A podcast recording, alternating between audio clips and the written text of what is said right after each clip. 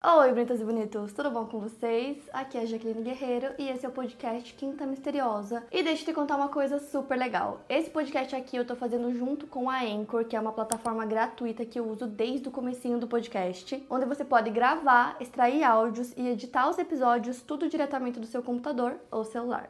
É muito simples começar o seu podcast e na Anchor você consegue distribuir o seu podcast para todas as plataformas de áudio e também dá para colocar qualquer música do Spotify direto nos seus episódios. E é o único lugar onde você consegue publicar podcasts de vídeo no Spotify. Baixe o app Anchor ou acesse anchor.fm para começar. E agora bora começar o caso de hoje.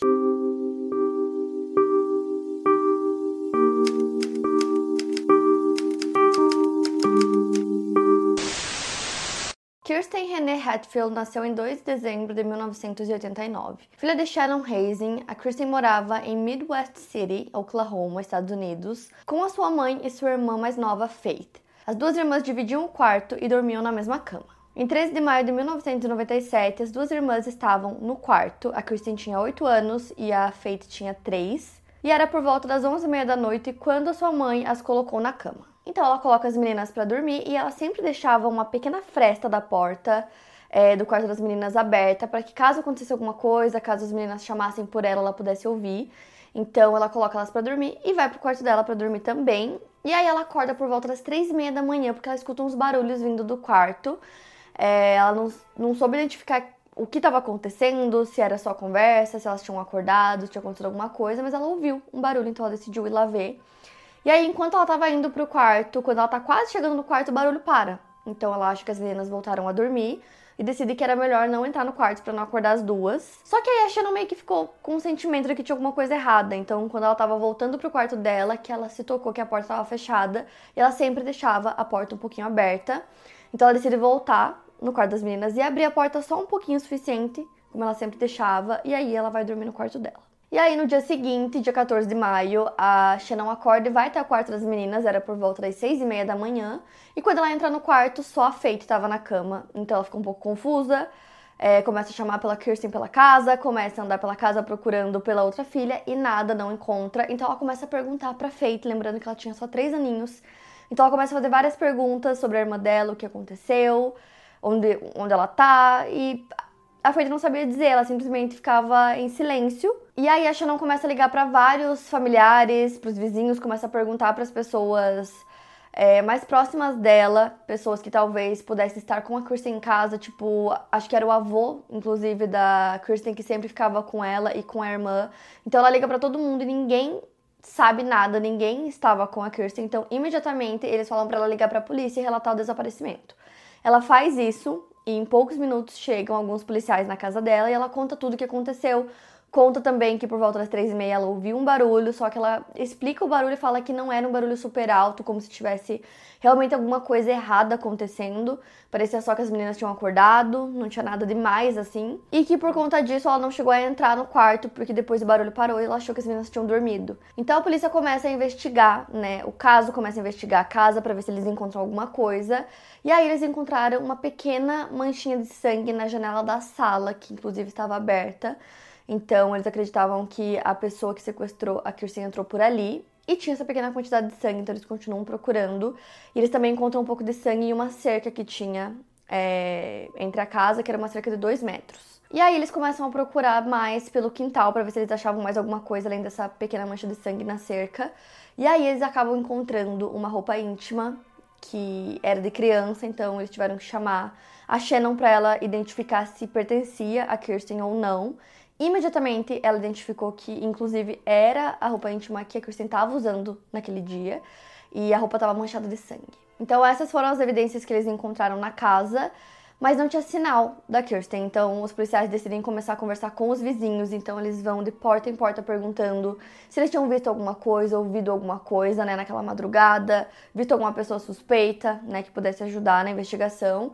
E aí um dos vizinhos, apenas um deles, disse que por volta das três e meia ele ouviu uns barulhos, ouviu os cachorros latindo, mas que ele não viu nada, que ele só ouviu isso, e o horário bate, né, com o horário que a Shannon ouviu um barulho vindo do quarto das meninas, que era por volta das três e meia.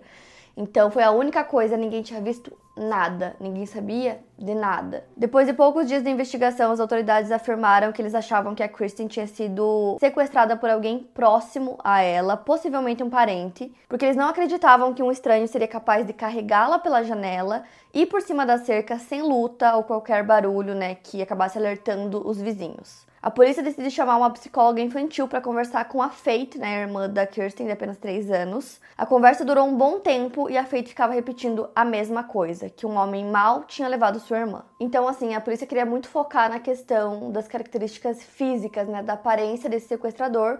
Só que a Faith não conseguia dizer nada, ela era muito pequenininha, então a única coisa que ela disse foi isso mesmo. E aí, anos depois, a Faith fala que esse dia, né, do sequestro é um borrão na memória dela, que ela não consegue lembrar de nada, simplesmente nada. É, e que ela sempre se culpa por isso, por não ter conseguido lembrar de coisas que pudessem ajudar na investigação.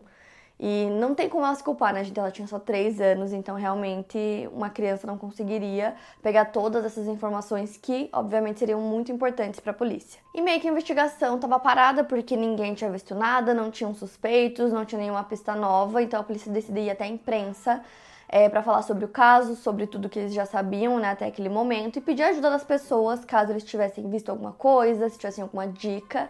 E nisso chega uma dica para eles. Na verdade, várias pessoas ligaram, é, só que a maioria delas não tinha nada assim realmente relevante para a investigação que ajudasse, mas uma mulher ligou dizendo que o namorado dela começou a ameaçar ela, dizendo que se ela não obedecesse ele, ele faria a mesma coisa que ele fez com a Kirsten com ela. Então, assim, a princípio poderia ser só uma ameaça, né? O caso tava já nos jornais, então as pessoas já estavam falando sobre isso. Mas ao mesmo tempo poderia ser alguma coisa. Então a polícia decide começar a investigar esse cara. E aí eles descobrem que ele era muito amigo de um tio da Kirsten. Então ele já tinha uma conexão com a família dela, né? Já que ele era amigo do tio. E aí eles começam a olhar o histórico dele também e percebem que ele já tinha um histórico criminal e que ele também tinha alguns problemas com drogas. Então a polícia estava muito animada, né, com essa dica, porque parecia que realmente essa pessoa poderia ser um suspeito do caso. Só que ele tinha um álibi extremamente forte, porque no dia é, em que a Kristen foi sequestrada e no horário que ela foi sequestrada, ele estava em um bar. Na época tinham vários bares que ficavam até, tipo, várias horas assim na madrugada.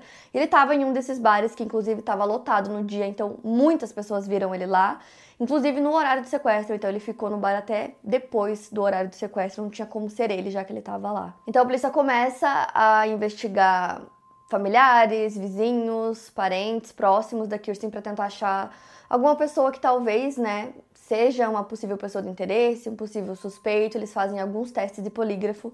Muitos deles é, acabam não passando no teste, só que eles não tinham nenhuma prova contra essas pessoas, então Meio que foi isso, a investigação acabou esfriando, não tinham pistas novas, e aí os anos foram passando e não acontecia nada que pudesse ajudar no caso. Só que enquanto isso, a mãe da Kirsten nunca desistiu, o que é muito legal assim, nessa história, porque ela sempre fez tipo, a própria investigação, sempre tentou ajudar a polícia no máximo que ela pudesse, sempre buscando é, dicas, buscando possíveis pistas. Ela nunca desistiu do caso, tanto que ela decidiu estudar criminologia e depois ela conseguiu um trabalho como agente de condicional. Inclusive, ela trabalhava especificamente com abusadores. Ela acreditava que era isso que tinha acontecido com a Kirsten, que ela foi sequestrada, abusada e depois morta. Já faziam muitos anos, então ela já não tinha muita esperança de que a Kirsten ainda estivesse viva em algum lugar, mas ela queria muito que o caso fosse solucionado, que o corpo da Kirsten fosse encontrado e que o culpado fosse preso. Então, em 2014, muitos anos depois do sequestro, a polícia recebe uma ligação do nada falando sobre o caso. Era uma mulher dizendo que a avó dela tinha falecido e que ela estava na casa da avó dela, é, ajudando a organizar a casa, tirar as coisas da casa e que nisso ela encontrou um diário. E dentro tinha uma história horrível e detalhada sobre o filho dessa senhora ter sequestrado e assassinado a Kirsten. O que é muito surreal que uma pessoa aleatória tenha encontrado um diário de uma pessoa que faleceu e lá tivesse é, assim a solução para o caso, digamos assim. Então, extremamente surreal.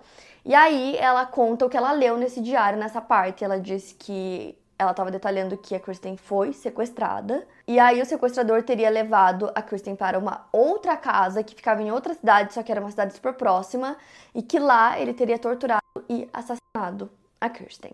Aí uma coisa também que chamou muita atenção da polícia foi que nesse mesmo relato ela dizia que tudo tinha sido gravado em uma fita VHS e que nessa fita tinha todas as imagens sobre o crime. Então, assim, a polícia tinha essa história agora, né, essa nova pista sobre o caso depois de tantos anos, e eles precisavam investigar se realmente essa história era verídica ou se não era, se era só alguma coisa que a pessoa escreveu no diário. Então, eles começam a investigar, encontram o filho dessa mulher falecida, e aí eles começam a fazer algumas perguntas para ele sobre o caso. Ele fala que ele não tem nada a ver com o caso, mas ele meio que dá a entender que ele conhece pessoas que estavam envolvidas. Ele conta para a polícia que essa casa onde a Kristen foi levada era a casa da ex-namorada dele e ele dá o endereço para a polícia que vai até a casa, eles conseguem um mandado de busca e começam a investigar tudo na casa, começam a procurar qualquer tipo de pista, começam a tirar foto de absolutamente tudo e eles fazem muitos testes com luminol para procurar manchas de sangue. E é aí que fica tudo muito bizarro porque eles falam que tinha tanta mancha que parecia que estava acesa a casa, assim, de tantas manchas pelo chão, pelas paredes, tudo. Manchas enormes de sangue, então ali parecia que realmente eles tinham chegado no local certo. Então eles pegam várias amostras, né, desses, dessas manchas, pegaram até um pedaço da madeira do chão para levar, para que fossem feitos vários testes para ver se alguma dessas manchas é, batiam com o DNA da Kirsten. Enquanto os resultados não chegavam, eles continuaram investigando a casa e decidiram investigar o quintal da casa para ver se o corpo da Christine não tinha sido enterrado lá. Então eles começam a procurar, não encontram nada e a busca dentro da casa continua. Tinha muita coisa lá, então eles continuam procurando até que eles acham uma caixa. E dentro dessa caixa tinha muitas fitas VHS, tipo, muitas. E aí, imediatamente eles lembraram do relato, né, no diário, dizendo que o crime tinha sido gravado. Então eles pegam todas aquelas fitas e começam a assistir uma por uma, tinham que assistir a fita toda para ver se tinha alguma coisa. Eles foram assistindo, assistindo, eram muitas fitas. E no fim das contas, depois de assistir todas, não tinha absolutamente nada relacionado a Kirsten naquelas gravações. E aí, pouco tempo depois, chegam os resultados dos testes, né, que foram feitos para ver se tinha realmente o DNA da Kirsten lá. E eles descobriram que realmente tinham muitas manchas de sangue, né, pela casa, como eu falei, só que não era sangue humano.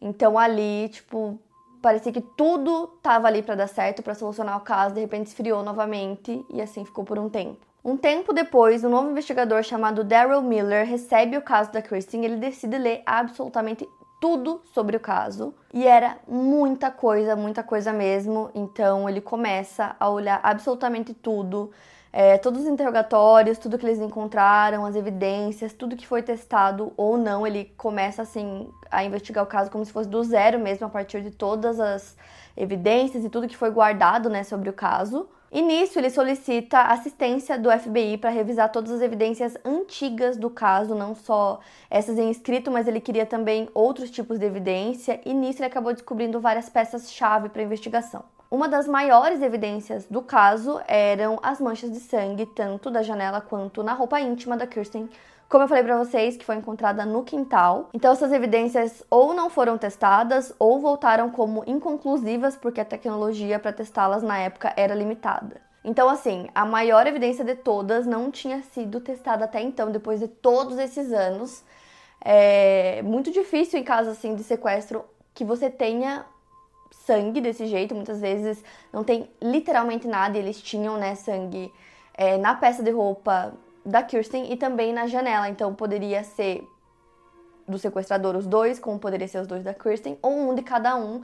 Não tinha como saber porque nunca foi testado, então imediatamente ele decide mandar essas evidências para que fizessem testes para tentar descobrir se realmente era do sequestrador ou da Kirsten. Então ele fica aguardando o resultado dos testes e quando eles voltam, eles apontam que aquele DNA é um DNA masculino desconhecido. Então desconhecido porque não tinha no banco de dados, mas era masculino. Então, obviamente era do sequestrador, não tinha como não ser. Então eles decidem voltar para os arquivos do caso para pegar o nome de todas as pessoas que na época foram interrogadas, é, vizinhos, amigos, familiares, qualquer pessoa que tivesse a mínima conexão com a Kirsten, com a família dela eles pegam essas listas, vão atrás dessas pessoas e começam a pedir amostras de DNA. E aí eles notam que todo mundo estava dando essa amostra assim tranquilamente, que ninguém parecia suspeito e eram muitas pessoas. O que acaba preocupando a polícia e os investigadores porque todo mundo estava dando teste tranquilamente, não parecia que ninguém era suspeito, só que mesmo assim eles coletam todos aqueles testes e mandam para o laboratório. Essas coisas podem demorar muito, tipo meses, né?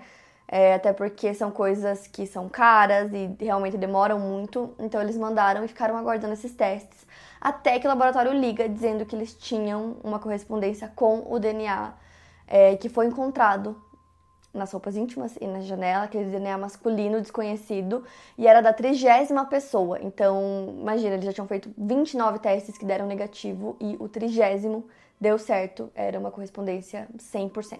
O DNA correspondia ao Anthony Joseph Palma, de 56 anos. Ele foi preso em 2015 em sua casa na cidade de Midwest City, apenas duas casas abaixo da casa onde Kristen morava. Ele estava sendo mantido sem fiança sob suspeita de primeiro assassinato e sequestro. Ele foi interrogado e tem online todo o interrogatório, então eu vou deixar um link para vocês na descrição, onde vocês podem assistir. E no mês seguinte à sua prisão, ainda em 2015, ele tentou, sem sucesso, suicídio cortando os pulsos. Nisso, a polícia começa a olhar o histórico dele e começam a encontrar várias outras coisas. O Palma foi condenado por invadir a casa de uma mulher e agredi-la em 1982. Em 1979 ou 1980, ele pode ter abusado de uma menina de 8 anos em um crime muito semelhante ao da Kirsten. Ele supostamente invadiu o quarto da menina pela janela em uma noite e a molestou. Os policiais que atenderam ao local notaram seu carro estacionado próximo à residência da menina e ele conhecia a vítima. Ele estava namorando a irmã mais velha dela. Ele não foi acusado no caso por falta de provas. Em 1998, uma mulher que morava com o Palma o acusou de drogá-la e abusá-la. Ele também não foi acusado nesse caso. A promotoria apresentou a evidência de DNA no julgamento dele em outubro de 2017. E nisso, várias pessoas testemunharam contra ele, dizendo que haviam sido abusadas por ele quando crianças. Ele manteve sua inocência, mas foi condenado por assassinato, e sua sentença foi de prisão perpétua sem possibilidade de liberdade condicional. Enquanto ele estava preso, a Shannon, mãe da Kirsten, mandou três cartas para ele na prisão, perguntando se ele conhecia Deus. Ela disse que nunca perguntou a ele sobre a Kirsten, a única pergunta que ela fez foi se ele tinha uma Bíblia, e ele não tinha. Ele respondeu apenas uma das cartas pedindo que ela não se comunicasse mais com ele, que suas necessidades espirituais estavam sendo atendidas por uma igreja que ele visitou na prisão. Além do Palma, ninguém mais foi ligado ao desaparecimento da Kirsten e a Shannon disse que não conhece ninguém que possa saber onde estão os restos mortais da sua filha, mas que ela tem esperança de que eles sejam encontrados. Em janeiro de 2019, funcionários da prisão encontraram Palma inconsciente em sua cela. As autoridades confirmaram que ele foi morto na penitenciária estadual de Oklahoma, por seu companheiro de cela Raymond Padillo, de 38 anos, que está cumprindo três penas de prisão perpétua. A Shannon disse que está orando pela família do Anthony Palma e que ela já tinha perdoado o sequestrador sem nome e sem rosto há uma década. E ela também disse em algumas entrevistas que, apesar do caso ter sido solucionado e ele ter sido preso, é, isso não trazia a filha dela de volta e também tinha o fato de que o corpo da Kristen não foi encontrado ainda. Então já fazem 25 anos, né, que o caso aconteceu e a Shannon disse que queria muito que a polícia fosse até um lago em que o Palma costumava trabalhar e que eles vasculhassem o lago para ver se encontravam alguma coisa, porque ela quer muito que o corpo da filha seja encontrado. E ela disse que tem medo que agora, como ele já foi morto, que eles simplesmente parem de investigar o caso e parem de procurar pelo corpo da filha dela e que isso seja deixado de lado. E eu acho esse caso muito incrível por várias coisas. Primeiro, porque a mãe da Kristen nunca desistiu é, de ir atrás de respostas né, sobre o caso da filha dela. Eu acho muito incrível também que eles armazenaram todas as evidências da forma correta. Então, um novo investigador, né, que nem tinha participado da investigação quando aconteceu, pegou o caso, começou a investigar tudo de novo e chegou naquela evidência que foi armazenada e que através dela chegaram em um DNA masculino. E também tem a questão do diário, se não fosse o diário, provavelmente não chegariam no nome daquele vizinho, né, que morava duas casas de distância. Então, assim, todo o desenrolar do caso é muito incrível, por isso que eu sempre falo para vocês que casos antigos podem ser solucionados e eu acredito muito nisso. E é isso, para mais casos, siga o podcast Quinta Misteriosa e aproveite para avaliar em 5 estrelas se você gostou. Obrigada por ouvir e até o próximo caso.